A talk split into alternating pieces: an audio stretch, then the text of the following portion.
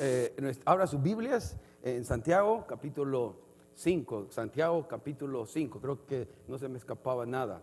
Nomás si usted quiere seguir donando para esto, para este propósito de las mochilas, mándelo por Cash App o délo a, algo extra en el sobre, diga esto es pro mochilas, pro backpack para el evento del 8 al 6 y ya está. Lo que Dios ponga en su corazón. A los que están acá les digo y a los que están afuera también les dejo saber. Este, Seguimos con la carta de Santiago, este, estudiando la carta de Santiago y ahora eh, este, con esta serie, ¿no? fe en acción, fe puesta en práctica y ahora vamos a poner en práctica lo que precisamente Santiago nos instruye a hacer cuando somos o como cuando enfrentamos diferentes circunstancias en nuestra vida.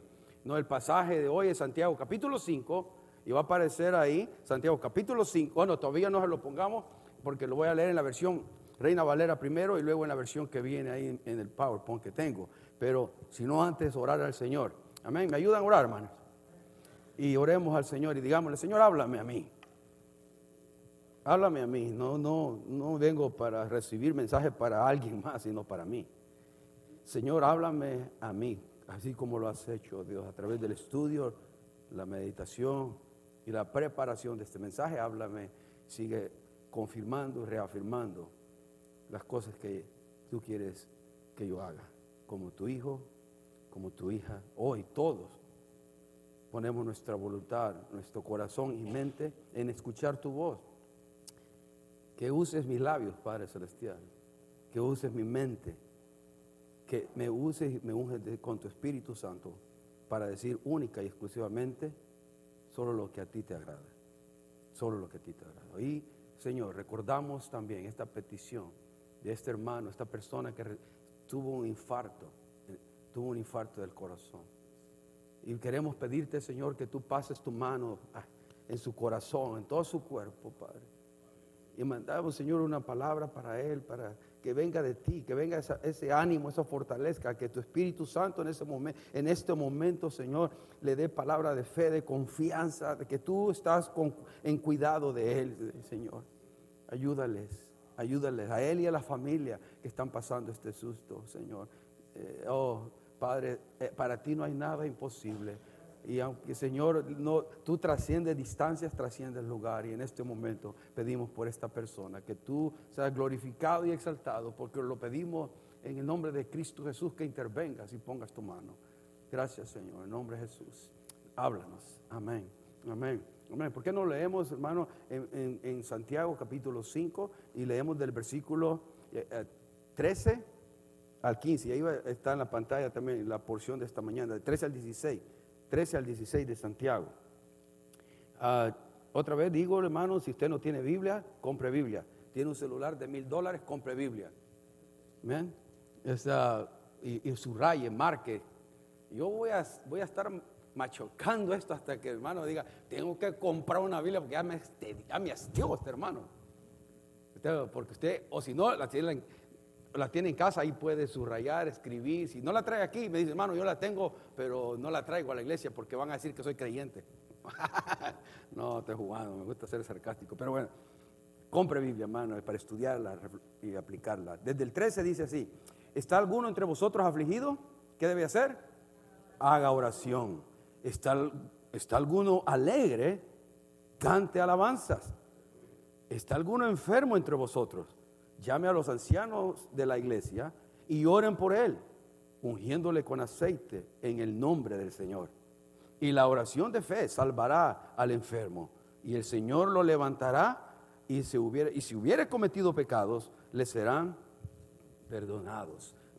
Eh, Leamos en esta versión en la pantalla, les va a aparecer una versión ah, eh, diferente, pero quería por cuestión de otra vez, me gusta tirar luces para ponernos al, día en esto. Ah, eh, ahorita, pum y pum. Ahí está. Dice, ¿algunos de ustedes está pasando dificultades? ¿Quiénes? ¿Algunos tienen dificultades? no, problemas, aflicciones, pone la reina Valera, ¿no? ¿Qué debemos hacer?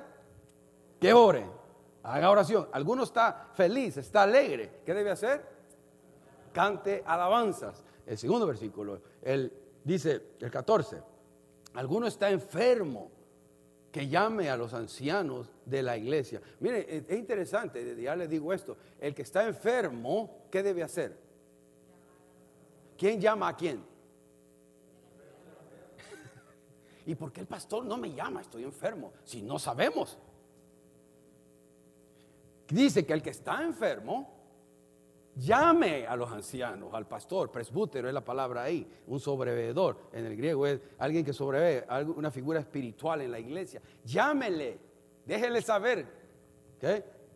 Y, dice, no, volvamos, dice ah, que llame a los ancianos de la iglesia para que vengan. Entonces ahí te entra la parte de los de los ancianos o pastores que vengan y lloren por él y lo unjan con aceite en el nombre del Señor. Hoy vamos a estar haciendo eso. Aquí está el aceite, ¿no? Esa es la parte que nos corresponde a nosotros los ministros, los pastores, los ancianos de la iglesia, ungirle con aceite.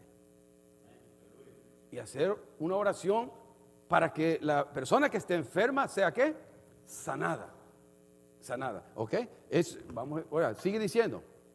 Una oración ofrecida con fe, dice, sanará al enfermo y el Señor hará que se recupere y si ha cometido pecados, serán perdonados. La oración ofrecida con fe sanará al enfermo. Y eh, vamos a entrar ya poco a poco a cada uno de esos eh, versículos. Confiesen los pecados unos con otros Tremendo, ¿no? La palabra es homologeo, confesar, que quiere decir decir lo mismo, reconocer, dar, no le estoy dando vuelta, no lo justifico, no lo racionalizo, lo que yo llamo pecado, yo también le llamo pecado.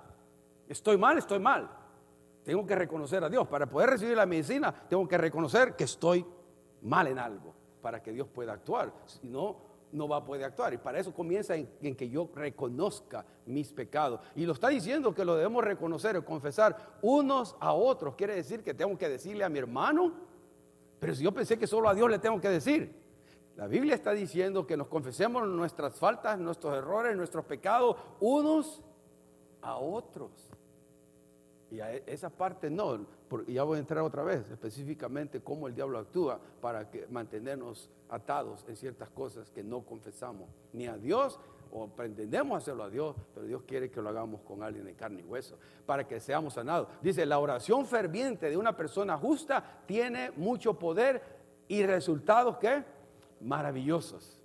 Todos vamos a pasar circunstancias difíciles aquí en la, aquí en la tierra, hermanos. Todo. Eh, no hay excepción, nada. Este pasaje lo que está haciendo es un llamado a la oración en cualquier circunstancia que estemos pasando aquí en la vida.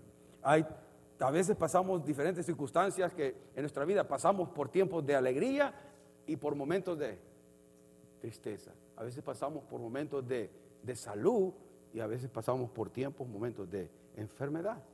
A veces pasamos momentos de mucha productividad y nos sentimos útiles, pero a veces pasan en tiempo momentos que nos sentimos tan improductivos que sentimos que nuestra vida no tiene propósito. Todos pasamos diferentes circunstancias, etapas en nuestra vida.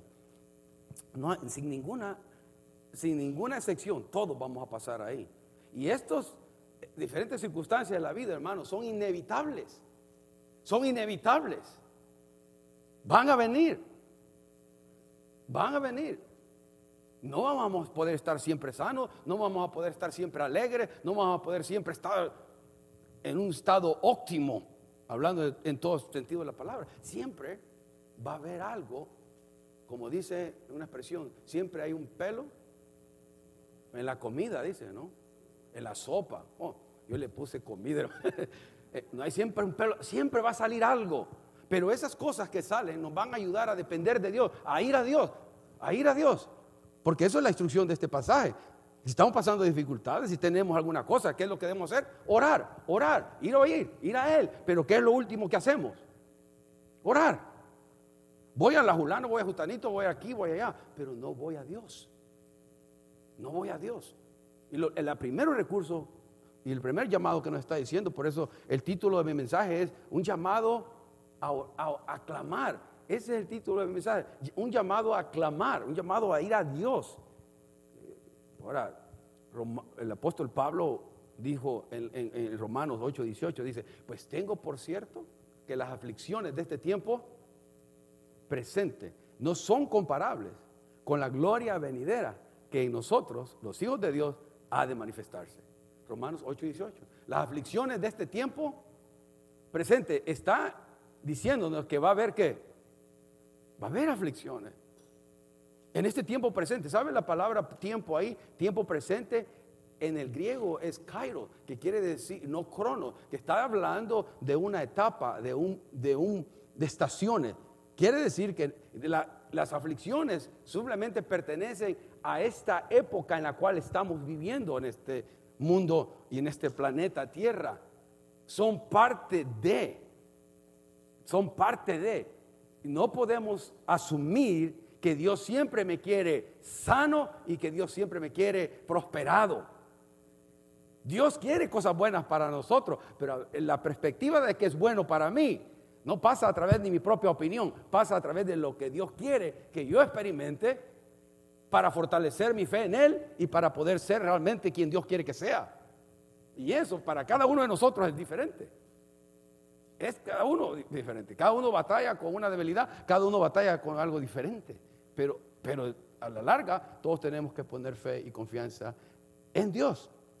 Por eso este pasaje siempre me encanta a mí, porque tengo por cierto, decía Pablo, logizomai, mi conclusión, pues tengo por cierto, logizomai, mi, mi, mi conclusión, he, pensado en esto y he visto que las aflicciones de este tiempo, esta etapa que estoy viviendo, son, son temporales y no se comparan en absoluto a toda la gloria venidera que ha de manifestarse en los hijos de Dios. No se comparan nada. Ahora, ayer les compartí a los, hermanos, a los, pastores que estuvieron ahí, y les mostraba un mapa que lo voy a usar pronto aquí, donde el mapa de la iglesia perseguida a través del mundo. está dividida por la voz de los mártires, está dividida los países entre restringidos y hostiles. Los restringidos, casi está China y un montón de Asia y África, países restringidos. Quiere decir que si un país es restringido, hay leyes en contra bien, ley en contra del cristianismo y, y si alguien lo agarran con la Biblia o cualquier literatura, literatura cristiana, va a ser muerto. Va a ir a la cárcel, golpeado y maltratado. Lo que usted está haciendo aquí en gran porcentaje de Asia, en gran porcentaje de África y parte de Europa es ilegal y puede morir y puede ir a la cárcel. Esto, esto. Aquí tengo, este es mi delito ahorita. Este es mi delito. Búsquelo. Persecutedchurch.com. Voz, voz de los mártires. Pero yo no quiero ir a la iglesia porque me cae mal la hermana. Yo no quiero ir a la iglesia porque el hermano chaparro ese solo tontería. Pero yo no quiero ir a la iglesia porque el aire acondicionado está no me sirve el aire acondicionado de esa iglesia. Oh, está muy frío. Esa es la iglesia del occidente. Un pastor fue a esta área y estaba compartiendo con un montón de, ellos y le estaba diciendo las personas que están ahí por cómo las personas, las iglesias del occidente toman decisiones para moverse de iglesia.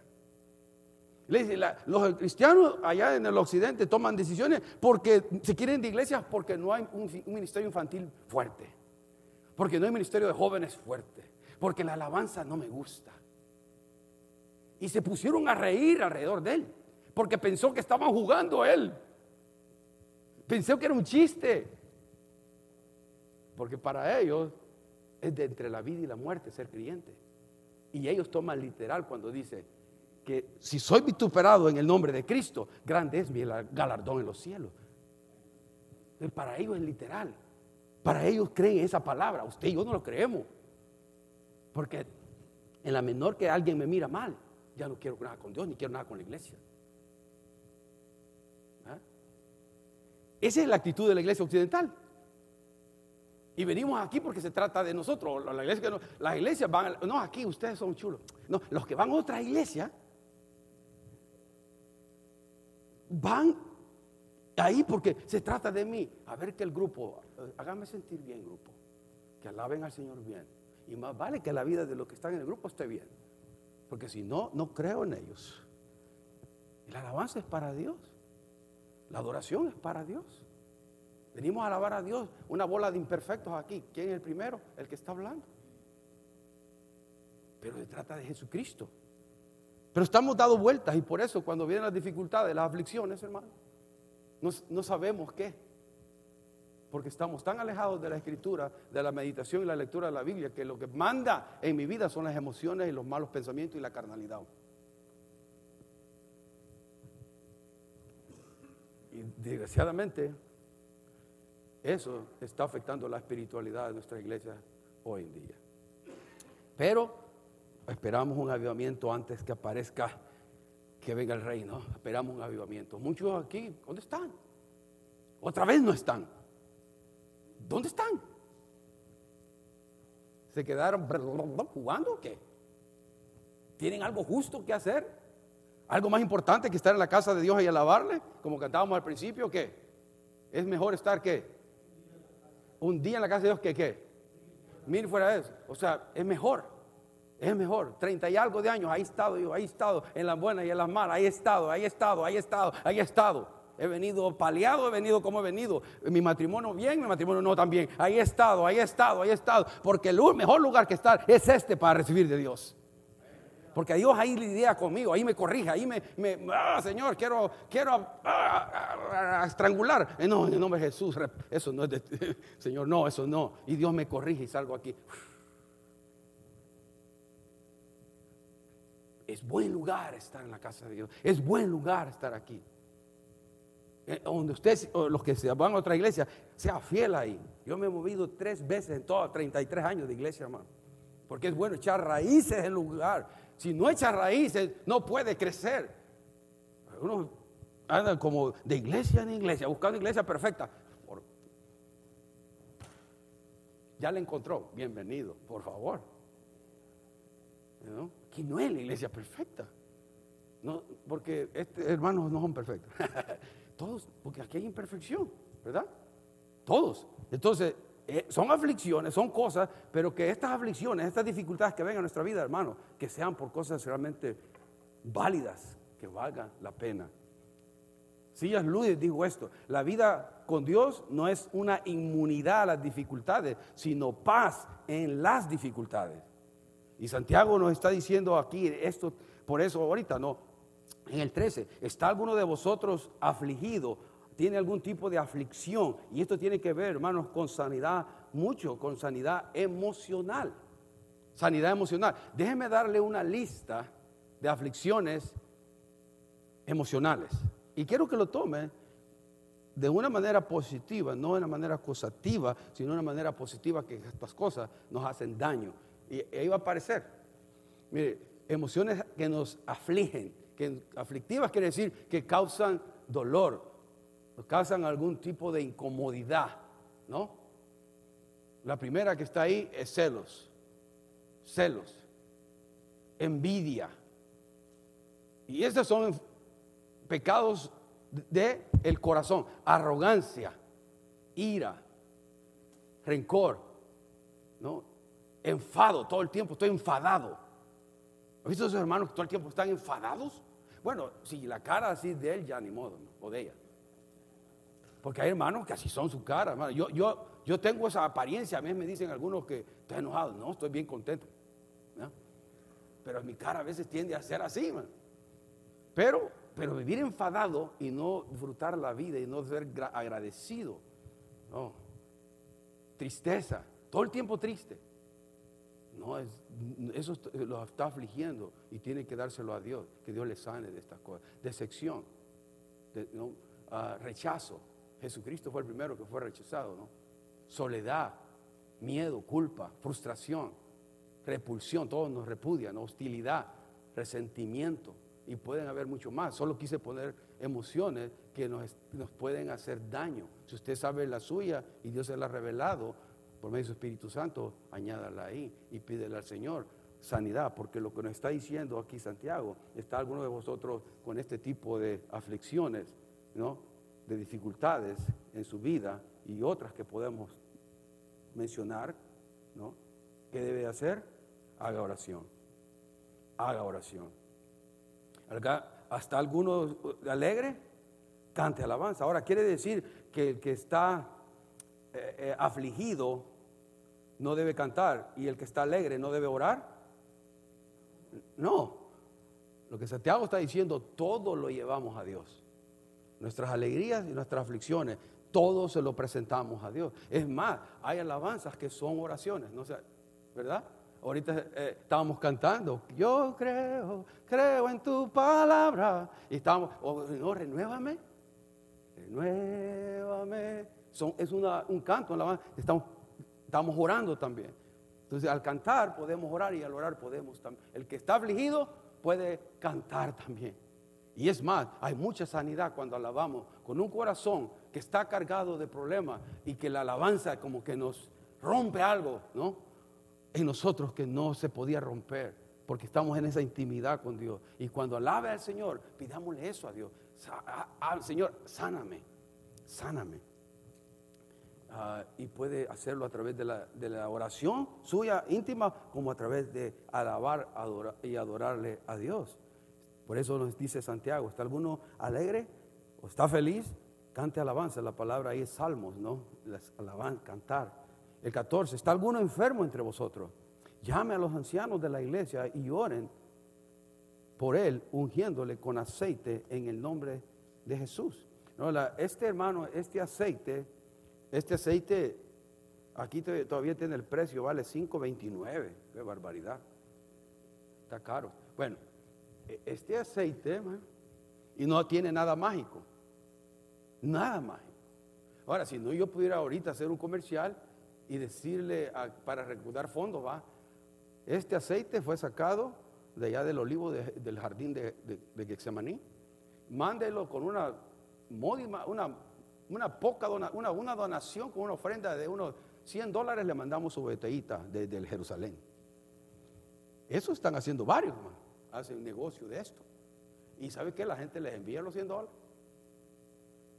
Esto no es nada mágico. La oración en sí misma no hay nada mágico. La oración en Cristo, la oración en Dios, la oración en su palabra, en, la oración, el objeto de mi fe debe ser Dios, no mi, no, no mi propia fe, no es fe en mi fe, es fe en Dios. Fe en lo que Él puede hacer. Porque oramos con fe de que Él puede hacer cosas sobrenaturales. Amén. Que Él puede sanar. Que Él puede levantar al, enfermo. Que Él puede traer sanidad de toda clase, de toda índole emocional, física y espiritual. Él lo puede hacer. Amén. Y siempre debemos de creer eso. Si Él decide no hacer algo, es su decisión. Él decide. Pero nosotros oramos con fe. Dios es suficientemente grande para tomar cuidado de su reputación. Nosotros es nuestro cuidado de hacer, de hacer lo que Él nos dice hacer. Porque quiere decir que cada vez que nosotros hagamos esto, alguien viene, le hacemos con aceite, va a ser sano siempre. No siempre. Pero puede ser que sí. Y muchas veces no vemos sanidad porque no lo hacemos. Tenemos que activar nuestra fe viniendo y haciendo lo que Dios nos dice en su palabra y dejar que Dios haga como Él quiere. Porque Dios es un Dios que soberano. Y eso porque no le estamos dando órdenes a Dios. Si Él en su manera, su decisión, en su soberanía, porque Él, vive en la eternidad y conoce, nos, ve en el pasado, nos ve en el presente y ve nuestro futuro. Él está dentro del tiempo, cronos, pero está también fuera del tiempo, crino, y mira todo. Y Él sabe que es lo mejor para usted y para mí. Y puede decir, no, esta enfermedad de este varón, de esta mujer, lo voy a usar para la gloria mía. Y así lo voy a dejar para que Él me glorifique en esa condición. ¿Ve ese silencio? Porque eso no nos gusta. No nos gusta. Y no le estoy diciendo, ah, escuche, no nos gusta, a mí tampoco. Pero Dios es soberano. Y el acto de fe más grande que podemos usted y yo tener es cuando aceptamos la voluntad de Dios. Cuando aceptamos, escúcheme, la voluntad de Dios, a pesar de que a mí no me gusta. Hope, ¿no? Y esa es fe. Esa es fe. No lo entiendo, Padre. No lo comprendo, Padre. Si es tu voluntad, dame la fuerza. ¿Quién nos dio ese ejemplo? Jesucristo. ¿Dónde? En el jardín. Padre, si es posible, que pase de mí esta copa, ¿no? Pero que no se haga mi voluntad, sino la tuya. Esa es fe. No nos engañemos con fe de que vengo aquí ya eh, eh, a, demandar de Dios algo. Dios es soberano. Respete, respetemos a Dios el Dios todopoderoso. Él hace y deshace. Pero ahora le digo, ¿eso me va a evitar venir a Él y orar? No, al contrario. Los pastores oramos con fe por sanidad y vamos a orar por usted con todo, con la fe que podamos decir, Señor, hazlo, hazlo pero al final de cuentas, Él es el que decide. Hermano mencionaba, hermano Álvaro mencionaba este versículo, pero es imposible, ¿no? Pero, pero sin fe es imposible agradar a Dios, porque es necesario que el que se acerca a Dios crea que le hay y que Él es galardonador de los que le buscan. Sin fe es imposible agradar a Dios. Es necesario que cuando nos acerquemos a Dios, nos acerquemos a Dios por todo el, todo el sentido de la palabra, quién es el, el, gran yo soy, creador del cielo y la tierra, las galaxias y las moléculas más pequeñas y los átomos más pequeños. Él creó absolutamente todo. Tenemos un concepto de Dios que pensamos que podemos manipular aún con nuestras rebeldías y caprichos. Y Dios es más grande que todo eso. Por eso, hermano, Santiago nos está diciendo aquí, oremos, oremos para que pueda venir esta sanidad a nosotros, de sanidad emocional, de sanidad física, como el 14, cuando llamamos a los ancianos a que oren, a los ancianos de la iglesia local. Ahora, no está hablando de ancianos de edad, está hablando de presbúteros, otra vez, de esa oficina dentro de una iglesia, ¿no? que ocupa ese lugar dentro de la iglesia para que le oremos por usted ungiéndole con aceite. Y lo vamos a hacer al final. Si, usted, si alguien está aquí que no conoce a usted quiere que representarlo, pues lo ungimos a usted y Dios mediante toca a la hembra, al varón que está lejos, ¿no? Pero mire, la respuesta a todo eso es eso, orar a nuestro Padre Celestial. Eso debe ser en nuestra mente, siempre. Y que nuestra fe en Él, en Dios, siempre nos mueva a ir al trono de la gracia. Siempre, siempre. No es garantía porque en el, en el, en el contexto de toda la Biblia y en la práctica misma podemos darnos cuenta que Dios no hace eso siempre. Escudriñemos la Biblia. Pero Dios, si venimos a Él más, más seguido, vamos a ver más milagros, más señales, más prodigios, más sanidades, porque estamos viniendo a Él consistentemente.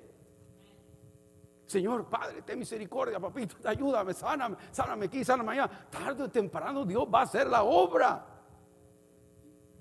Pero sigamos viniendo. ¿Se acuerdan el juez injusto, Que le otorgó a la mujer, ya, está ya solo molestando todas las noches. Mejor le voy a dar lo que pide porque ya todo el tiempo está aquí.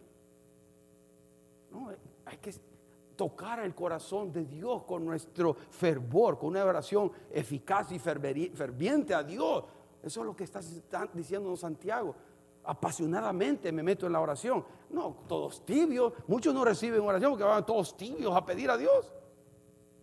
Y a veces quizás esa tibieza, hermano, puede ser de autocondenación. Man, anoche pequé, o, dije esto o hice de esto, no, no, actué como Cristo quiere que actúe y venimos como autocondenados y no sentimos la confianza de venir a Dios porque el diablo, nuestro enemigo nos ha mentido, no mereces.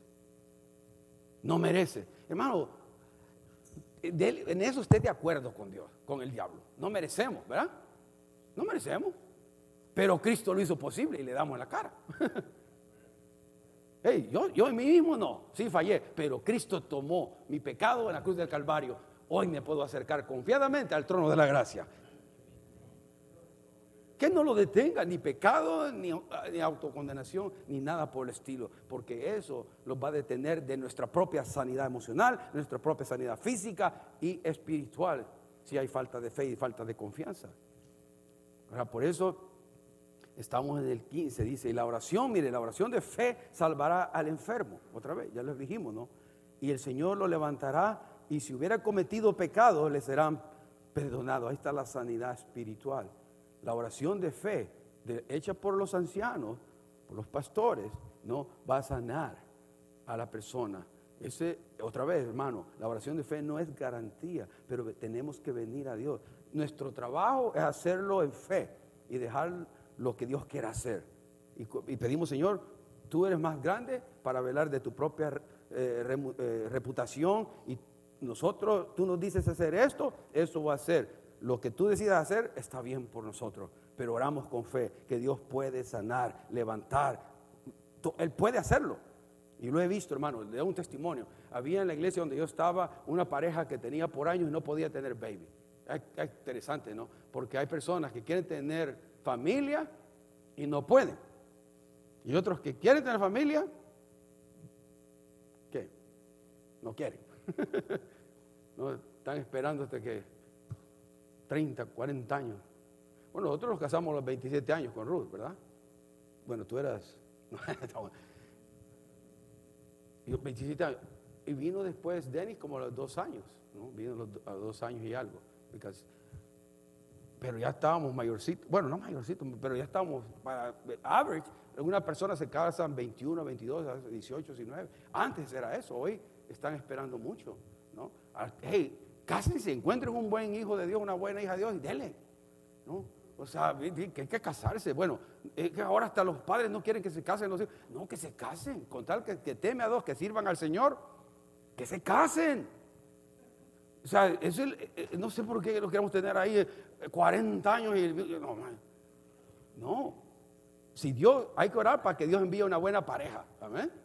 Que le envíe una buena, hasta que llegue, eso sí, que sepa esperar por esa esa ayuda idónea, esa pareja, ese, ese, varón, esa hembra, que venga de Dios. Eso sí, oremos, oremos, oremos. Para que Dios le dé una buena esposa, un buen esposo a nuestros hijos. Eso sí. Y si no aparece nadie, pues ni modo, sigue esperando. Porque tampoco vamos a actuar con desesperación. ¿Verdad? Porque ahí viene el dolor y crujir de dientes después del matrimonio. Pero hay que hacer eso. Bueno, hermano, entonces, ¿qué es? Déjenme decirles una definición de lo que es soberanía. ¿Qué es soberanía? Y, pensando en esto de lo que estaba diciendo, que Dios decide. Y ahí va a aparecerles en la pantalla, se los doy aquí. La soberanía de Dios se define como su control independiente, completo y total sobre toda criatura, suceso y circunstancia en cada momento de la historia. Escuche bien, la soberanía de Dios se define como su control que independiente, completo y total. O sea, Dios no necesita él no es dependiente de nadie, no necesita un comité de, que le aconseje, Él sabe absolutamente todo. Él está en control de, todas las criaturas, en todo momento de la historia, en todo suceso evento, en toda circunstancia. Él está, está en control de todo, aún de la historia que todavía no ha pasado, que no es historia. Él está sentado en el trono. Eso significa que es un Dios soberano, que en control de todo. Por eso es que nosotros no podemos comenzar a comernos las uñas, hermano. A comer, estoy afanado, estoy preocupado. ¿Qué va a pasar con la economía? ¿Qué va a pasar con, el presidente de este Estados Unidos? ¿A dónde nos llevará? Bueno, no está llevando ninguna cosa buena, pero mientras tanto, el Dios nuestro está sentado en el trono, Él tiene cuidado de todo. Él va a tener cuidado de absolutamente todo, de nuestros hijos, de nuestros nietos, si es que el Señor no ha venido. Yo quisiera que viniera ya el Señor, y no porque las circunstancias, como se ven las cosas, no son muy buenas, ¿no? Pero nuestra confianza está en un Dios soberano que está en control de completamente todo. Y paso en esto, el 16, confesados vuestras ofensas unos a otros. Hermano, yo no le voy a decir que vaya a decirle a cualquier persona sus pecados, porque no sería sabio pero a alguien debemos de decirle con qué estamos batallando. Porque hay pecados ocultos, ocultos. ¿Y sabe lo que hace el diablo? Nos hace, quiere aislarnos con mi pecado.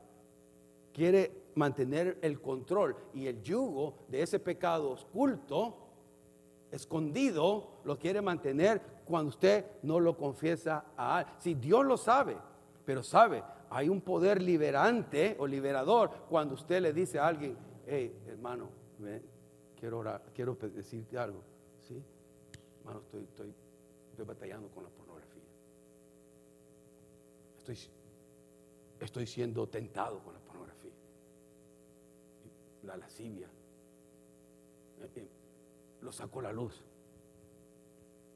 Ahora, la actitud del otro, según nos dice ahí, oren unos con otros. Y el otro, pero dice, confesados vuestros pecados unos con otros. El otro dice, ¿sabes qué, hermano? Yo también. Y yo, el problema mío es el chisme, vaya. y a mí me gusta, no puedo mantener nada. Imagínese pobre. ¿no? no, por eso dice, oren unos con otros. Por eso digo, hay que saber a quién vamos. Ahora, hermano, usted pornografía, alguien piensa, eh, los varones cochinos. No, no. El 40% de, los que consumen pornografía son mujeres.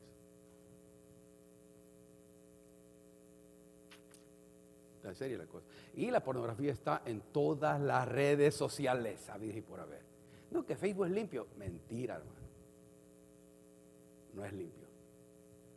Hay de todo imágenes que van a activar nuestra lascivia. Hay que tener cuidado. O sea, yo, yo golpeo con, los, con las cosas buenas que salen ahí y me, me, mantengo limitado cuánto tiempo paso ahí. Si es mucho, cinco minutos, diez minutos, no necesito mucho para leer un devocional que pastor Dan manda, otro de, un ministerio de teología, o ver algo bueno del ministerio del ministerio del tren, veo cómo están las cosas, eh, porque eh, o de la misma iglesia aquí nuestra, que ustedes ninguno le da like, ninguno mira, ninguno hace share, o sea, como que eh, increíble, ¿no? Y ponen like a cualquier otra tontería, pero las cosas de su iglesia nada. A los que tienen Facebook les estoy diciendo y se mantienen aislados como por favor, si es palabra de Dios, si a usted le ayuda, ¿por qué no le va a ayudar a alguien más? O sea, y estamos, lo que yo paso es palabra de Dios, lo que yo paso es lo que edifica, lo que yo paso va a ser lo bueno, porque hay demasiada sociedad allá para no pasar lo bueno.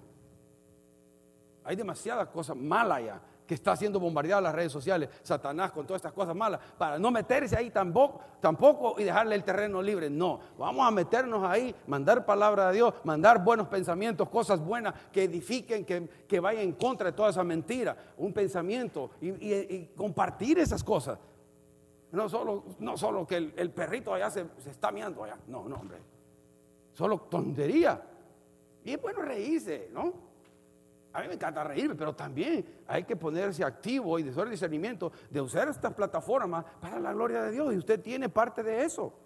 Pero hermano, por eso decía, confesar nuestros pecados unos con otros quiere decir que usted va a alguien de carne y hueso, ya lo confesó con Dios y necesito ayuda. Y el que recibe esa información sea una tumba cerrada, que no comparta con nadie y tiene que saber a quién hacerlo. Pero hermano, por ejemplo, yo le puedo decir a usted que hay cosas que a mí me han dicho que mi esposa no sabe aquí lo digo, no sabe. Me lo voy a llevar al cielo. Eh, no sabe.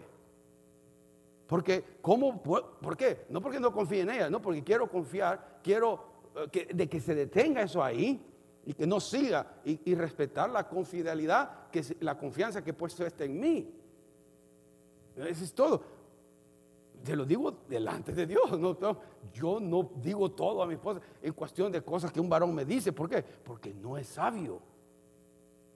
O, no es sabio. Pero las hermanas pueden ir a las hermanas y decirle, hermano, estoy, hermana, estoy lidiando con esto. Tengo este problema. Entre más, si usted lo saca a la luz, Dios va a poder ayudarlo o ayudarla. Pero si no lo sacamos a la luz, todo lo que se mantiene oculto hermano, tiene, un, tiene un poder sobre usted y sobre mí. Cuando lo sacamos a la luz, comenzamos a ser libres y comenzamos a decir, puedo, puedo ser libre, puedo ser libre de, este, de esta situación, puedo ser libre de este pecado. Y rompe las cadenas de pecado y el control que tenía. Pero eso si hacemos lo que la palabra de Dios nos está diciendo. Confesado vuestras ofensas unos con otros.